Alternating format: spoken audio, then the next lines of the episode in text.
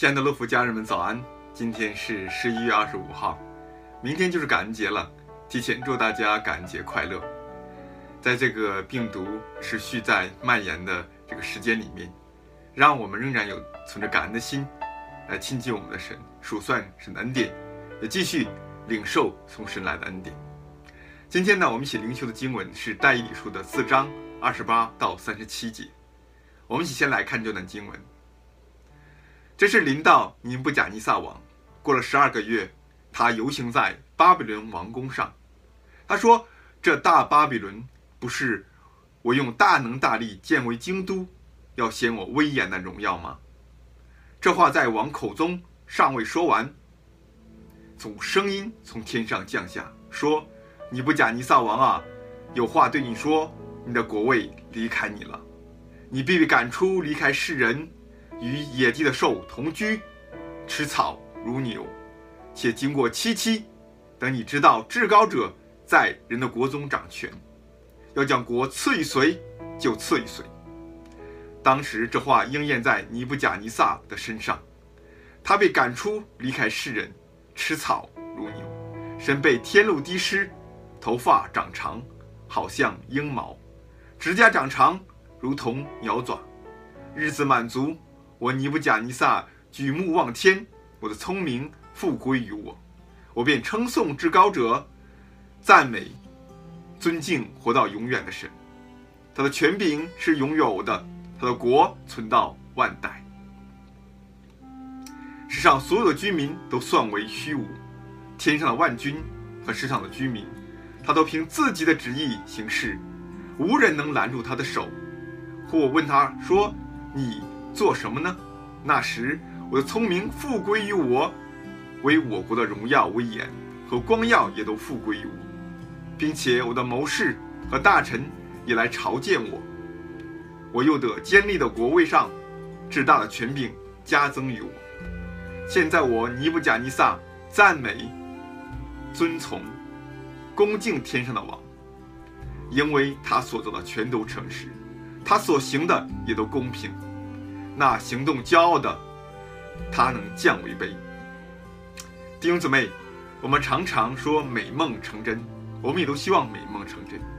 但是这段经文呢，却是讲尼布甲尼撒的噩梦成真。作为当时世界上第一强国的君王，从人的角度来看呢，他有着无上的权柄和荣耀。当尼布甲尼撒站在自己豪华的王宫的平顶上面。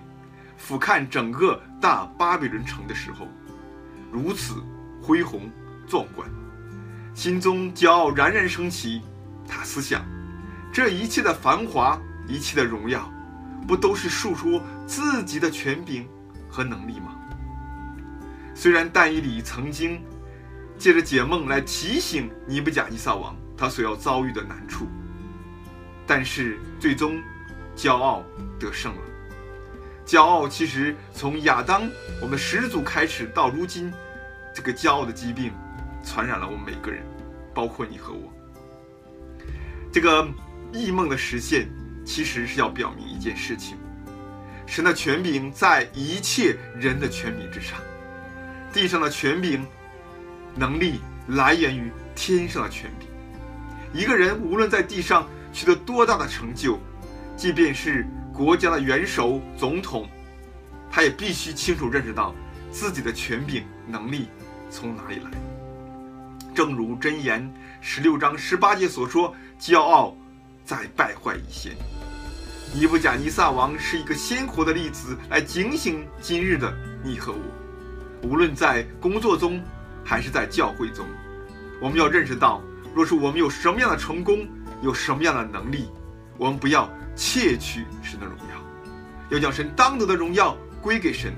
我们当以感谢为祭献给神，且不可自高自大，一意孤行，滥用权柄，其结果，其结局就是我们自己遭到败坏。弟兄姊妹，我们一起祷告。天父，我们在你面前感谢你，在这个感恩的季节，让我们存着感恩的心来数算。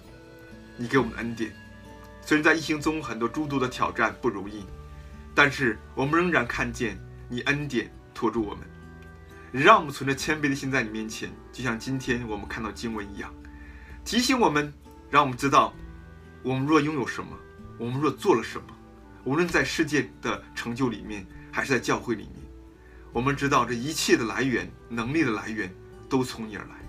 我们当存着感恩的心在你面前来回应你，来称颂你，感谢赞美你。奉耶稣基督的名祷告，阿门。愿上帝的恩典天天充满我们，也让我们存着感恩的心来细细的体会、数算是那丰富的恩典。上帝祝福大家。